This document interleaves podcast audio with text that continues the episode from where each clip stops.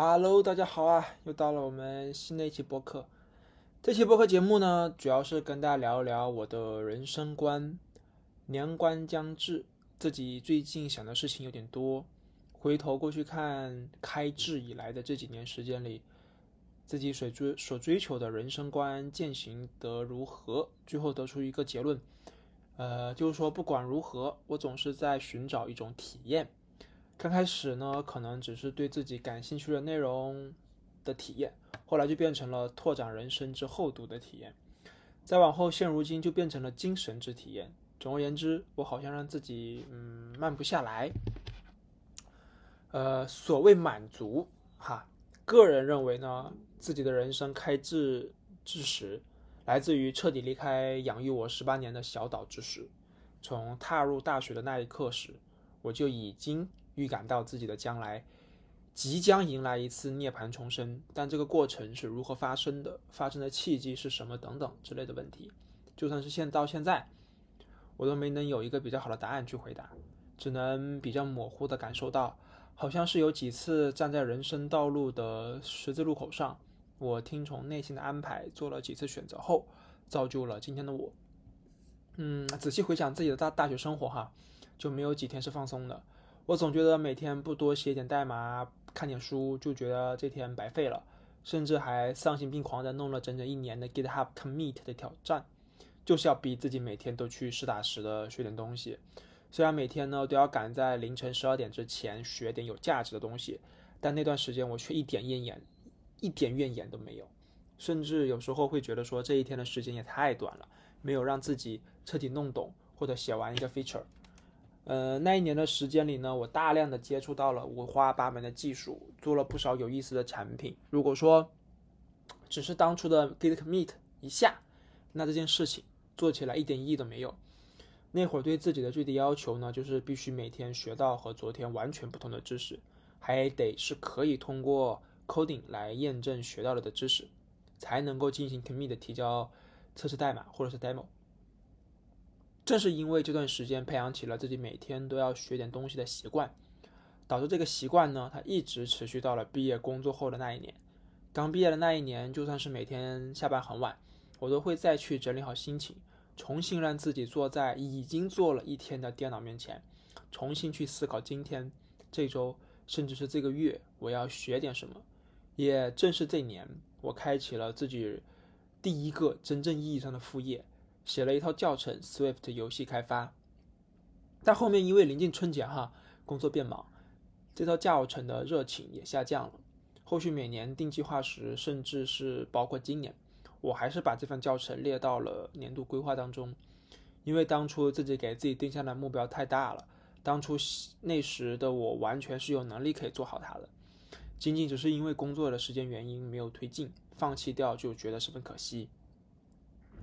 尤其是每隔一段时间去小专栏平台上查看，都能够发现新增了一个或是两个的零星的一些付费，每次看到就好像是要敲打自己的内心一般，你怎么还不写，对吧？啊！但现在回过头去看这件事情呢，我自己之所以没有能够坚持下来，最主要的原因还是因为满足感吧。虽然确实从里面赚到了几千块，但对于我自己来说，除了钱以外，我并没有得到除此之外更多的满足感。正所谓名利双收，利确实是收到了，但名却没有增长的太多。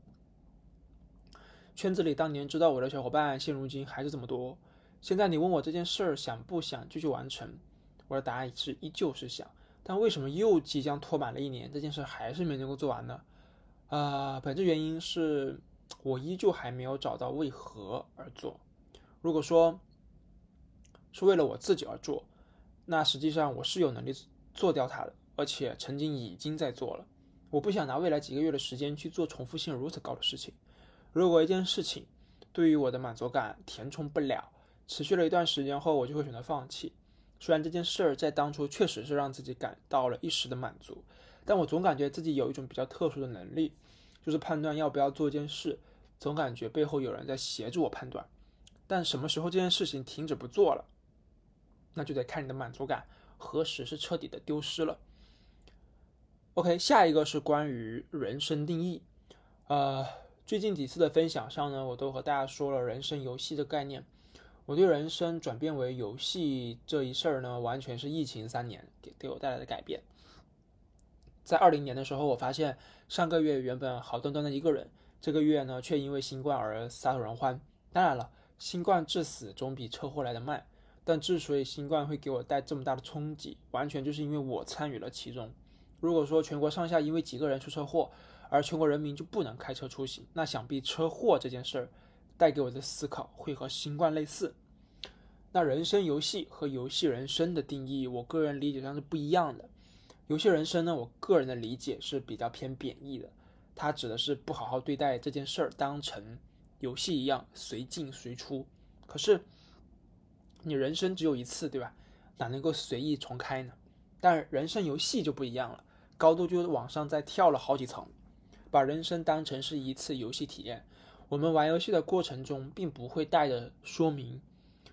呃，就就不会带着说明天吃什么啊，明天干什么的心态去玩耍，而是只会专注当下。我现在玩的这个游戏里，身边发生的一切非游戏里相关的事情，我都不在意。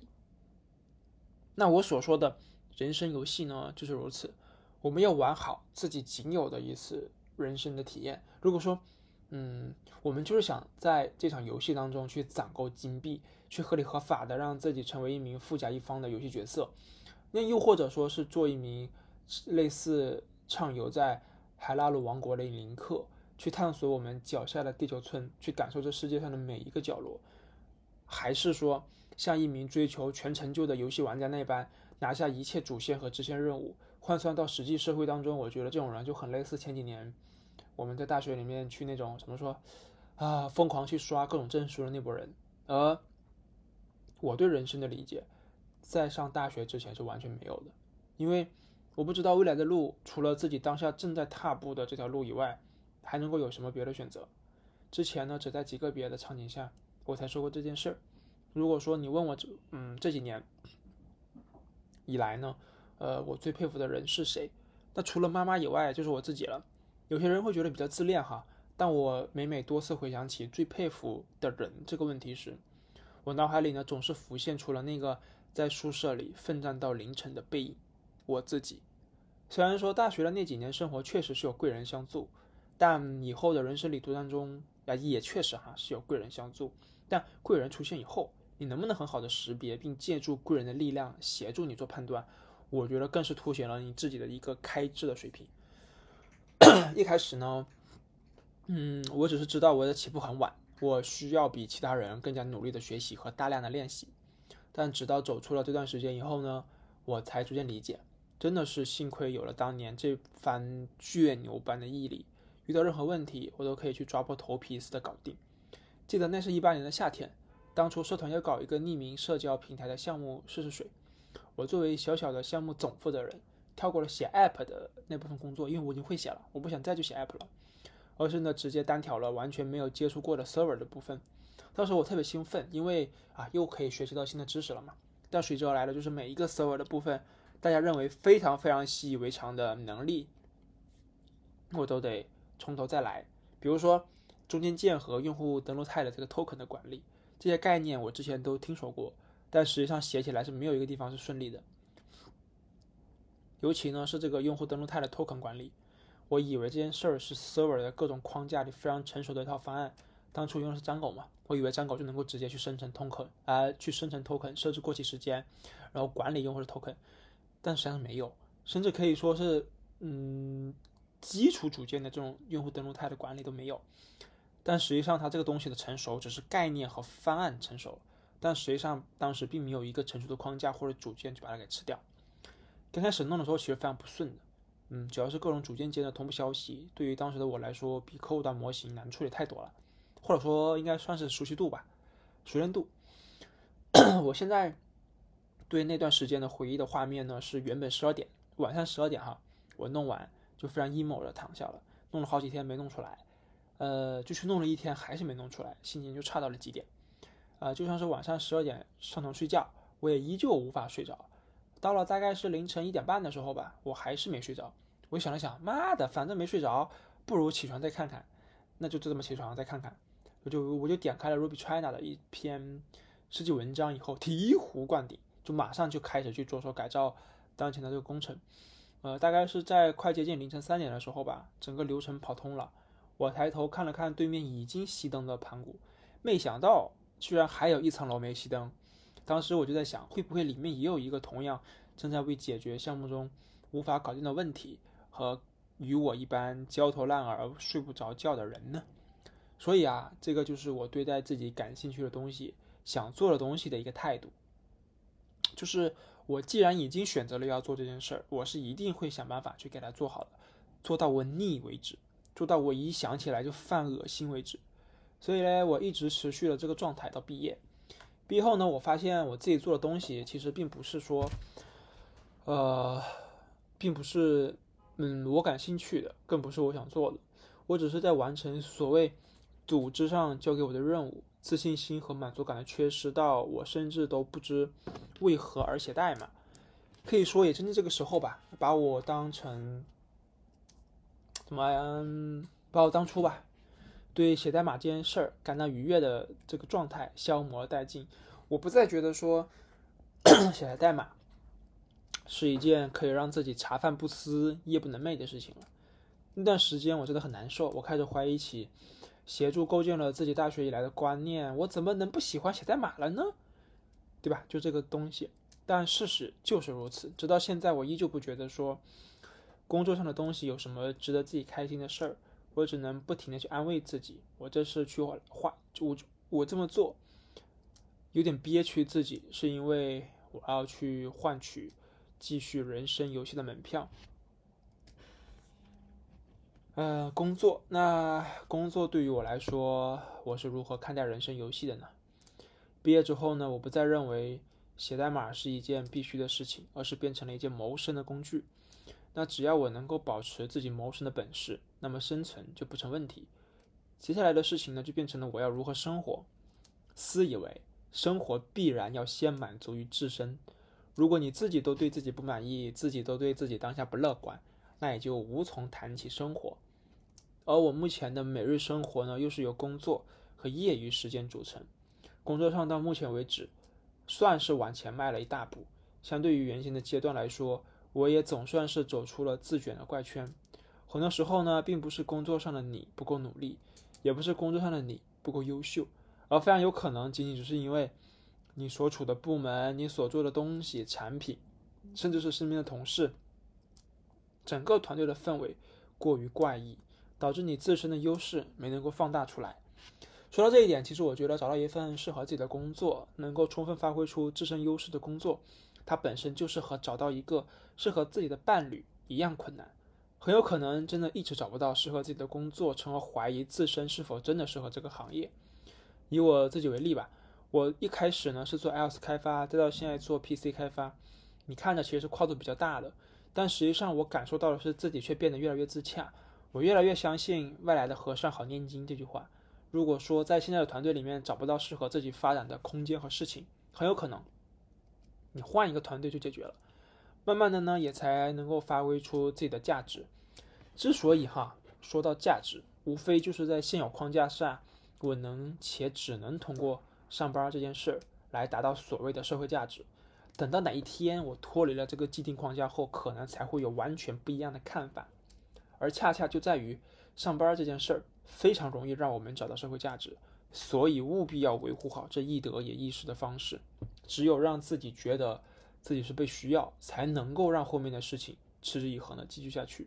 如果说我们每天都被上班这件事儿折磨得很惨，总是让我们自己觉得自己不好，你时间长了，情绪和心态必然会受到影响。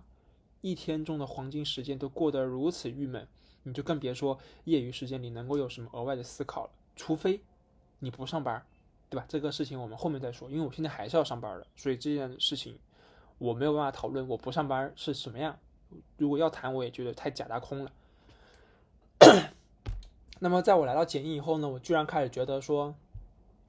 做剪映是一件满足感超强的事情，居然完全没有了像当初那会儿会觉得说写代码会让自己感到疲惫，完全没有像之前那般倦到每天的同事会有心理压力。我居然已经开始。呃，对现状产生了反思，并且主动积极的去向上获取一些事情的主导权。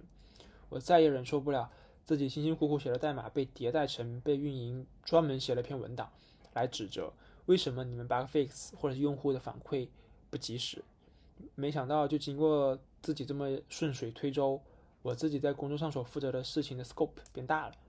不再是以前那个只会盯着手上一亩三分地事情的一名普通的研发了，可以站在比其他研发更上一层的视角去看待和判断当前正在做的事情。这个呢，是我当初在西瓜完全没有接触到的。当时从西瓜离开，完全就是因为我感觉到中间隔着一层纱。我们这些一线业务研发，就是最先接触到实际使用场景的人，但却对手上负责的这块业务呢，他不参与决策。换句话说，就是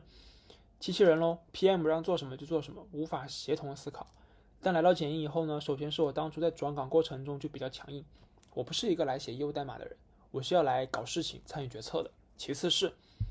我想完整的参与一套业务的迭代，而且坚决不允许这件事儿是因为人力问题或者是非组织结构上的调整而导致的失败。换句话说，就是它一定是做到了被市场证明不可行才是不可行，一定不能是我们内部人员的判断。所以呢，我现在每天在工作上获得的满足感是足够的，社会价值呢也是一直在提升，对比之前那种得过且过混日子的状态是完全不一样的。那描述清楚了，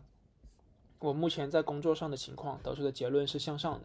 那么业余生活这部分就完全可以按照自己的想法来了。我的业余生活呢，除了周末和节假日，就是工作日的早上九点到十点半，晚上的二十一点到二十四点，这短短的不到五个小时的时间。周末呢，那自然不说了，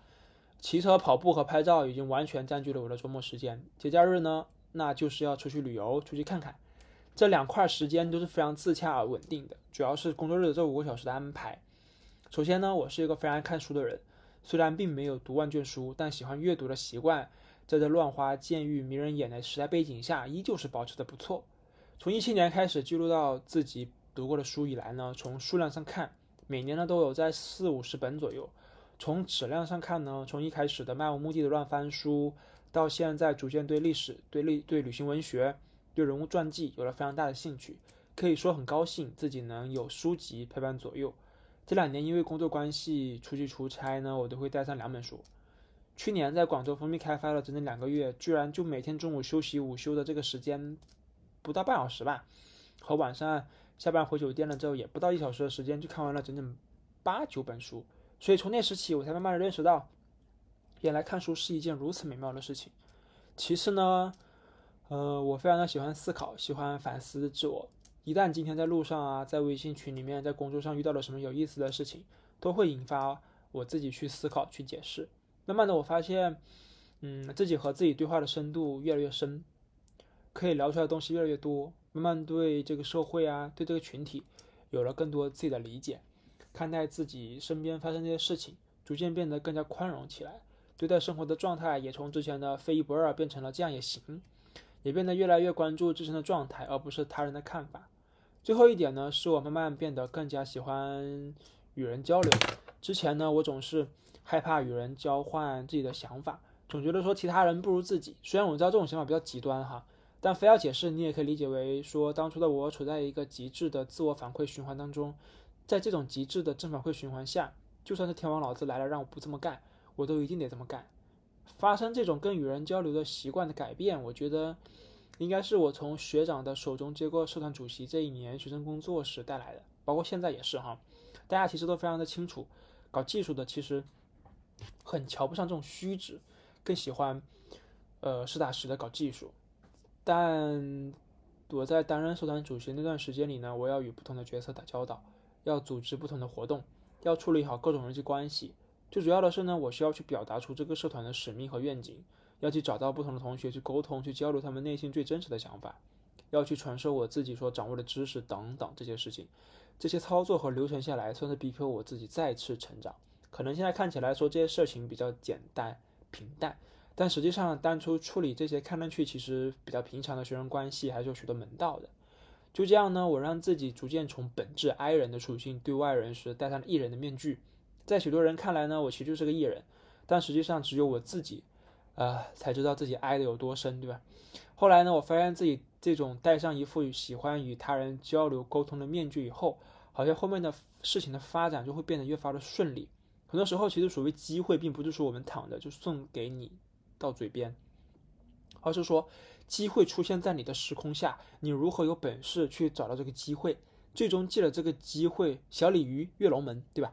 但说实话，如果可以选择的话，我还是更加喜欢业余时间一个人静静的待着，不管是一个人出去骑车，还是一个人跑步爬山，亦或是一个人扫街拍照，我还是更加喜欢一个人，因为我发现只有自己一个人的时候，我才是真正的我。从他人处吸收到的知识，如果我没有机会让自己处在一个人的环境下消化，时间久了，我也会去怎么说呢？失去自我。那接下来呢，就说到人际关系。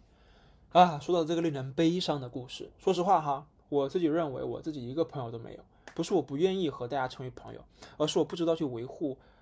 如何维护朋友这个关系。回想到高中时期，整个宿舍都是实打实的好兄弟，说好的毕业后大家经常见面，一起吃对方的婚宴喜酒，但实际上从毕业到现在，几乎我们从未见过面，大家各处一方是一回事，平时联系的也不多，除了前几年找我借钱以外，再无交集。我承认。维护人际关系是需要成本的，但我不确定是不是就是因为我不愿意付出维护人际关系的成本，导致一个朋友都没有。不是说正在阅读这篇文章的你不是我的朋友，而是我对朋友的定义可能和你不一样。我并不认为说每天要说话，周末要一天要一起干点啥，经常有一搭没一搭的聊着才是朋友，而是我突然想起来一件事儿，就算我们很久很久没有联系，我也会首先想起你，你也会首先想起我。这样的关系，我才觉得是我想象中的朋友关系。但实际上，如果说结婚时选择的伴郎就是自己的好兄弟、好朋友才是朋友的话，那我现在真的开始担心，我的婚礼上能谁能够来当我的伴郎？有可能我也没有婚礼，对吧？但如果说有婚礼的话，呃，但如果说你要是说自己真的没有朋友，感觉也挺惨兮兮的。虽然说平常我们接触到人不少，但我总感觉和大家没有办法去交心，还是有一种没有办法去说心里话的感觉。到现在，我除了自己的女朋友外，我还没有能够找到可以让自己坦诚相待的人。按照这种状态去交流、去沟通，你听的累，我说的也累，所以说干脆我就不，我我我我就不付出这个沟通的成本了，就算是我的一个缺点吧。那说到金钱观，我对自己，哎，就是我自己对金钱的看法也比较简单，没有这么多拐弯抹角的想法。假设呢，我要去做 iPad OS 的开发，但我们却没有使用。先使用 iPad 一段时间，就空谈 iPad App 的设计，我觉得是有很大问题的。所以呢，我一旦有一个在 iPad OS 上的想法，想要去实现，那我首先就会去买一台新的 iPad，去熟悉、去理解它的存在。iPad 买买出出，我应该买了三台，卖了三台，一就一台是奖品嘛。啊，最近呢，我的运动我的运动爱好从骑车转为了越野跑。刚开始我的越野跑装备非常的初级，一切都是迪卡侬搞定。去年周末有空就进山里跑两步。今年变成了为了能够参加比赛，就就是就今年变成了，就是说能参加比赛就参加比赛，甚至因为拿下了不错的名次，而开始走上了正反馈循环道路。因此呢，我才继续花了更多的钱，购入了更好的装备，以便于更好的去参加更长距离的越野跑赛事。那以上的两个小事儿呢，其实已经可以说明我的金钱观了。就如果我认为这件事儿我有十足的把握，万事俱备，只是差一个熟悉的流程。那我就会立马用钱去解决，而不是空想。如果一件事儿我判断不足，我会一步步来，直到证明自己可以有十足的把握以后，再持续性的投入。所以呢，到现在我都没能存下多少钱，一直在为自己的想法和创意，甚至是兴趣爱好付费。因为能够让我持续性付费的事情，都是自己从其中可以获得极大快乐，甚至是存在感的事情。对于这种事情来说，我的预算呢，其实嗯不是上限的，但非常有意思的一点是，比如前段时间我在深圳的后海会逛到了少数派的线下店，专门呢去看了 Q1 Pro 这把键盘，虽然外观非常不错，但具体的手感如何需要实地考察一波才敢购买。到了少数派的线下店体验以后呢，我就彻底种草了，甚至呢在深圳思考了一周，我是否需要买一把少数派。的 Q1 Pro 键盘到我是否需要一把键盘，然后最后呢，再到一把键盘值得这么多钱吗？等等的问题思考当中，因为一开始呢，嗯，我是想买一把键盘，在大二的时候吧，想买一把好的，然后一直陪着自己，但是那会儿因为预算不足，没有办法买到两千多块钱的 HHKB。但是呢，我又很喜欢要一把 SHKB，但是呢，因为真的太贵了，只能砍一半预算，一千出头吧，一千二，买了一把菲欧可的迷你拉 Air，六十七件的，一直用用到大四毕业前，然后把它卖掉了，六百多块钱把它卖掉了。嗯，怎么说呢？再回到这件事情来吧，前前后后反反复复的，我买了退，退了买，最终呢，我居然重新看上了呃 HHKB 这把键盘。虽然这把键盘从我大二的时候就开始幻想有一把，但因为价格实在是太贵了，呃，一直没舍得买。HHKB 的那个嗯 Professional Hybrid Type S 静音版是两千六百九十九，它还有一个二十五周年纪念款叫 Snow 雪，是三千七百九十九。呃 呃，你说怎么说这事儿呢？嗯，我当初想要的时候，只其实只是一把 HKB，至于它是否静音啊，是否什么的，我都不太关心。那会儿现在也可以买这种基本款哈，基本款是一千六百九十九，但怎么说呢？我当时差点就买了三千七百九十九，哎，还是三千四百九十九的那个 Snow 二十五周年纪念款，后来还是理智战胜了我，战胜了自己。就是完全一模一样，它只是换了一个配色，然后什么也没有新增，就加你一千块钱，然后我就算了，还是买两千七的那一款，那款是 Type S 的，就是静音款。嗯，我把自己引导上是否买一个 HKB 满足当初对程序员的退烧键盘的选择上来以后呢，我又开始了买了退退了买的操作，最终经过几天的反复纠结呢，还是把 HKB 给拿下来了。呃，这篇。播客的文章呢，就是拿 H T K B 写的。那你看，就一把键盘，我就能有如此多的纠结，完全不是因为我没有能力去花，呃，两千七百元去购买它，而是我在尝试说服自己是否能够接受一把键盘需要花费两千七百元。比如说，一部 iPhone 十五是六千八百元，那我是完全不要不需要做任何选择的。你看它的价格比一把键盘贵了三倍，对吧？两倍多，三倍。但就算这样子呢，我还是反而会以最快的速度去买下它，就是因为 i 一部 iPhone 十五它值得六千八百元这件事情，它已经被验证过了，是完全值得的。但是，一把键盘它是否值得花两千七百元购买它啊？这个是我没有验证过的。呃，所以呢，也可以看出我也并不是一个对金钱没有管理和判断的人。我只呃，只是说。我对金钱的一切判断都来自于，嗯，我是否说服了自己，要不然就算是二十四期免息呢，我都觉得是亏得慌。目前呢，我验证过的一些可以不经过思考就可以直接付款的事情呢，有书，呃，Apple 相关的一些设备，呃，自行车装备、跑步的一些装备，呃，其他的都需要多方和多次的验证。那接下来呢，就顺水推舟来到了我的兴趣爱好的部分。呃，终于写到了这部分。对于兴趣爱好呢，嗯，我的选择呢也非常的谨慎。直到现在呢，我也只有对自行车才是可以完完全全不考虑成本的付出的。换句话说，就是 只要我想要，就没有买不到的。就是这意思，就是说，就像你这自行车装备，比如说三千多块钱换一个导轮，得换，马上就换，只要我想换，一句。这不是说说说有钱或者什么样，而而是说这项运动，我证明过它能够给我带来极大的愉悦感和极大的满足感。只要我踩在自行车上，我所有的烦恼都可以忘记。所以呢，为我的自行车，为我的车车去更新一下装备，我是毫无保留的去付出。那剩下的所有的兴趣爱好都不太值得我这么去做，我还是得要去思考的。那想到前两年对自行车运动痴迷的时候，我的假期甚至是病假都奉献给了自行车。甚至还有好几次专门早起打车去十三陵骑车，最后再打车回去上班的这么一个情况。那我之所以对骑车这件事儿这么喜欢，纯粹呢就是它代表了另外一个我。人都是有多面性的，会在不同的环境下呢戴上不同的面具，呈现出不一样的自己。那哪一个环境下呈现出了自己才是你自己最喜欢的？是需要尝试的。目前呢，我尝试出来的场景呢，就是我骑在自行车上的我。和独自一人的我，这两个我呢，这两个场景和状态下的我，才是我最喜欢的我。所以呢，我的一些其他爱好、一些兴趣爱好也会逐渐往能够让自己处在这两个类似的状态和场景下，比如说跑步和爬山、拍照，对吧？这两这几个运动都可以是我自己一个人，而且自己一个人的时候呢，还会体现出与一群人处在一个空间下更加好的状态。那对于拍照来说呢，我真的觉得拍照是更好的体现一个人内心世界的方式，特别是一个人对美的判断，可以通过他日常拍照的一些视角和内容看出一点端倪。以后呢，我的兴趣爱好只会收缩而不会扩张了，因为我要留给更自己更多的一些呃思考空间，去反思工作，去反思生活，甚至是去反思自我。之前呢，总是觉得说大不了就算了得了。但我现在慢慢的变得还是想给自己一个固定的时间范围，在这个时间范围内去尝试去做得更好。呃，如果说自己尝试过、努力过，还是达到不了自己的一些理想状态，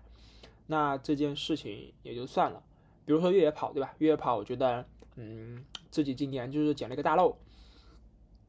因为我第一场越野跑比赛就差点站台，这个鸡血打的都快溢出来了。那对于骑车，我应该会一直持续下去，但投入的时间、精力和金钱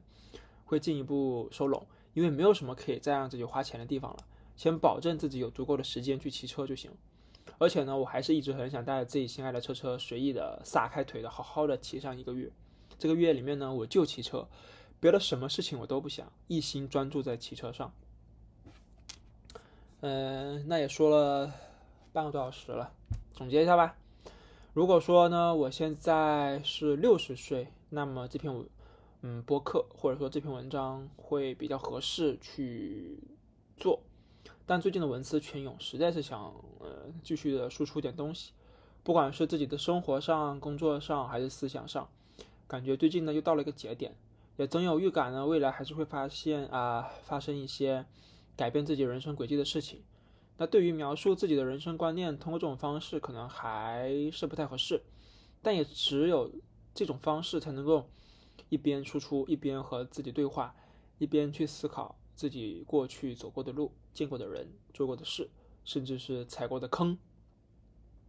OK，好，那这期播客呢，我们就到这里啦，我们下期播客内容再见，拜拜。